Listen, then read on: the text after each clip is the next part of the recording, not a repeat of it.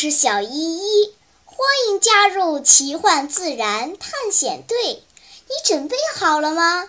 好，出发。三月底，小依依跟随老师去新西兰演出，探险队的几个跟屁虫也追了过来。双脚刚落地，乐乐和浩浩就迫不及待地问。小依依，这里有什么好玩的东西吗？领我们去看看呗。小依依掏出一枚新西兰的硬币，笑着回答：“去中国旅游，人们都要去看国宝大熊猫。来到新西兰，一定要看鸡尾鸟，就是这个被印在硬币上的家伙。”哦，小胖子拿起硬币，仔细端详。硬币上的确有一只动物，圆滚滚的身躯，小小的脑瓜，长长的尖嘴。Lucy 撇了撇嘴，这鸟长得其貌不扬，古里古怪，没有尾巴，没有翅膀，像个秃尾巴鹌鹑。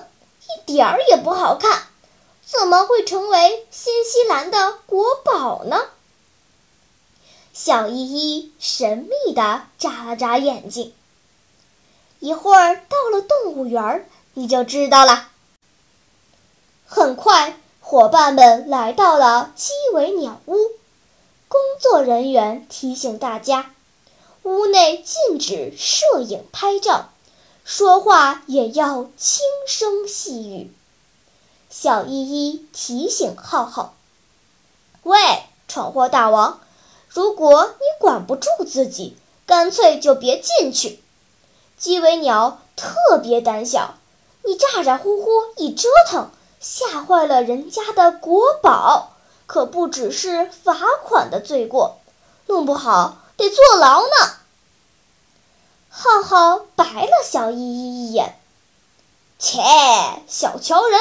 我闯祸不假，但也分时间、分场合，不能胡来呀。你要是信不过我，就往我嘴里塞十块巧克力，我进去肯定一声不吭，老老实实瞪着眼睛看。妞妞信以为真，把口袋里的巧克力都掏了出来。塞到浩浩手里，大家忍住笑，跟随着工作人员轻手轻脚地走了进去。虽然外面阳光明媚，但饲养室里却阴暗潮湿。大家努力眨眼，好容易才适应了里面的黑暗。渐渐的。大家看清楚了，角落里有几只长嘴生物，它们的脖子不长，头显得很小，眼睛更小，脸上还长有硬硬的像老鼠一样的胡须，淡黄色的喙尖而细长，几乎达到体长的一半儿。就像一个细细的圆筒一样，并且向下弯曲。它浑身长着蓬松的柳叶状羽毛，柔软美丽，细软如绸。在身体的后端的羽毛上，仅有一些弱小的羽枝，看起来乱蓬蓬的。乍一看，这家伙根本不像一只鸟，反而像一只长着尖嘴的大老鼠。第一次看到这么奇怪的动物，伙伴们都很兴奋。可是大家牢记工作人员的提示，没有吵嚷，安静地观察了一阵儿，才轻手轻脚地。离开了饲养室。我勒个去！长成这个鬼样子，居然还敢说自己是一只鸟儿！刚踏出饲养室的门槛儿，浩浩就忍不住叫唤起来：“连个翅膀都没有，还长着像老鼠一样的胡须！哎，小依依，你说这家伙会不会是想进化成哺乳动物？进化了一半，又后悔了，就变成这副鬼样子了？就像澳大利亚的鸭嘴兽，不瘦不鸟的。”小依依没有着急回答，她带着伙伴们来到饲养室旁边的陈列室，那里有很多鸡尾鸟的标本和图片。她告诉伙伴们，在人类没有涉足新西兰的时候，这里没有走兽和蛇。所以，鸟类不需要飞翔逃避，再加上地面食物丰富，它们不用费力寻找，溜达一圈儿就能填饱肚皮。于是，飞翔能力逐渐退化，所以这里分布着很多种类的无翼鸟，鸡尾鸟就是其中之一。你们看。它们的鼻孔长在喙的最尖端，可以嗅到地下十几厘米深处的虫子，这在鸟类中也是独一无二的。虽然翅膀退化了，但是腿部肌肉发达，所以擅长奔跑。据说。鸡尾鸟的巢往往建在树干根部的树洞里，有时候就在地面上。而野生的鸡尾鸟栖息在森林和灌木丛中，喜爱群体生活，昼伏夜出，性情温顺。是不是它的肉非常好吃，又很容易被捕猎？所以濒临灭绝。小胖子从吃货的角度阐述了自己的观点。不是的，小依依摇了摇脑瓜。鸡尾鸟的元祖生活在恐龙时代，它的繁殖能力很差，一般雌鸟要一年才下一次蛋。每次一至二个，重量比一般的鸡蛋大五倍，相当于雌鸟自身体重的四分之一，甚至达到三分之一。怀孕的鸟妈妈非常辛苦，几乎整个肚子都要被一个蛋撑满。你们看。顺着小依依手指的方向，伙伴们看到了一张不可思议的图片。那是一只鸡尾鸟的骨架，在腹腔的位置放着一枚大的吓人的鸟蛋。天哪，这么大的蛋！乐乐瞪大了双眼，这这这这这这怎么生出来呀？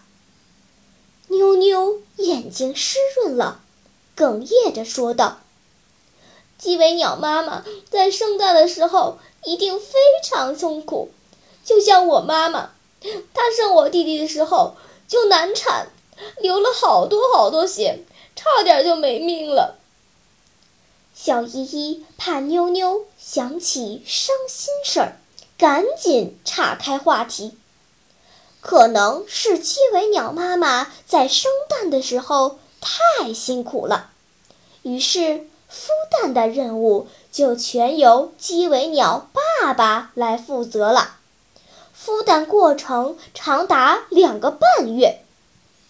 小鸟出生时不需要吃东西，继续消耗体内残存的卵黄维持生命。一周后才开始跟着雄鸟学习觅食和各种生存技巧。这样的繁殖能力限制了它们的种群数量，再加上人类移民到岛上之后，带来了猫、狗、老鼠，让无翼鸟遭到了灭顶之灾，很多种类都灭绝了。鸡尾鸟是为数不多的幸存者，新西兰人民非常喜欢它，把它当做自己国家的象征。才采取了很多措施保护这种珍稀鸟类。据说，在鸡尾鸟出没的地区，所有家猫夜间皆不得外出，以此提高鸡尾鸟的生存几率。嗯，说到这里，乐乐，我考考你，猕猴桃用英语怎么说？Kiwi fruit。乐乐脱口而出：“对！”小依依竖起了大拇指。“kiwi” 就是鸡尾鸟的意思，“kiwi fruit” 就是长得像鸡尾鸟一样的水果。啊，这是怎么一回事？乐乐有点想不通。咳咳小依依清了清嗓子。开始上课啦！鸡尾鸟因为能发出 “kiwi kiwi” 的叫声而得名，而猕猴桃原产自中国，本来是一种野果。直到上个世纪初，一位新西兰的女老师从湖北省宜昌市把她带回国，人工种植培育，慢慢形成规模。一开始，猕猴桃被新西兰人叫做 Chinese gooseberry，也就是中国醋栗的意思。一九五九年，新西兰人打算向北美出口猕猴桃的时候，换了一个名字，Meltis，意思是小呱呱。但是美国的进口商并不满意这个名字。因为猕猴桃吃起来口感并不像瓜，而且瓜类同浆果类一样，在进口的过程中要交很多关税。为了逃避关税，新西兰出口商绞尽脑汁。最后，他觉得这个家伙和鸡尾鸟长得很像，于是就用鸡尾鸟给水果命名。变成了 kiwi fruit。哦，小胖子点头赞叹：“真想不到，原来奇异果的名字是这样来的。这群奸商真是太狡猾了。”哎，小依依，鸡尾鸟体型这么小，干嘛要为难自己，下那么大的蛋呀？超超似乎。对猕猴桃的话题不感兴趣，盯着那不成比例的鸟蛋，若有所思地问道：“，的科学家认为，鸡尾鸟的祖先是平胸鸟类，这种鸟体型巨大，比如鸵鸟、儿苗。然而，自然条件的改变使它们的身体发生了改变。”它们的体型越来越小，而鸟蛋的尺寸却保持原样，所以，呃，嘿嘿嘿，你懂的。浩浩长叹一口气：“唉，这鸟肯定跟 Lucy 一样，整天嚷嚷减肥，自己倒是瘦下来了，可忘记了。”自己还得下这么大的一个蛋呢，这下蛋的时候得多痛苦呀！真是缺心眼儿害死鸟啊！哎，你们知道吗？有的女人就是靠整容把自己变得特别漂亮，生出的孩子却一点都不像妈妈，还随自己的老祖先，又黑又丑。老公一看，还以为老婆生了个外星人呢。哎哎哎哎！听到浩浩这么一说，Lucy 急眼了，追着要打浩浩。伙伴们都被他们逗笑了。好啦，天色不早了，我们该回去啦。在离开前，让我们一起看几张鸡尾鸟的图片吧。在喜马拉雅 APP 上，滑动屏幕可以看好几张呢。小朋友们，如果有机会去新西兰，你一定要看一看这种可爱的没有翅膀的小动物哟。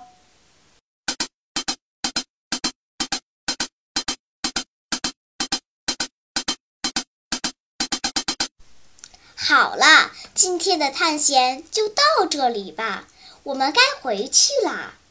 大自然里有很多神奇的事情等着我们去发现呢。假如你也想加入我们的探险队伍，那就赶快关注小依依讲故事吧。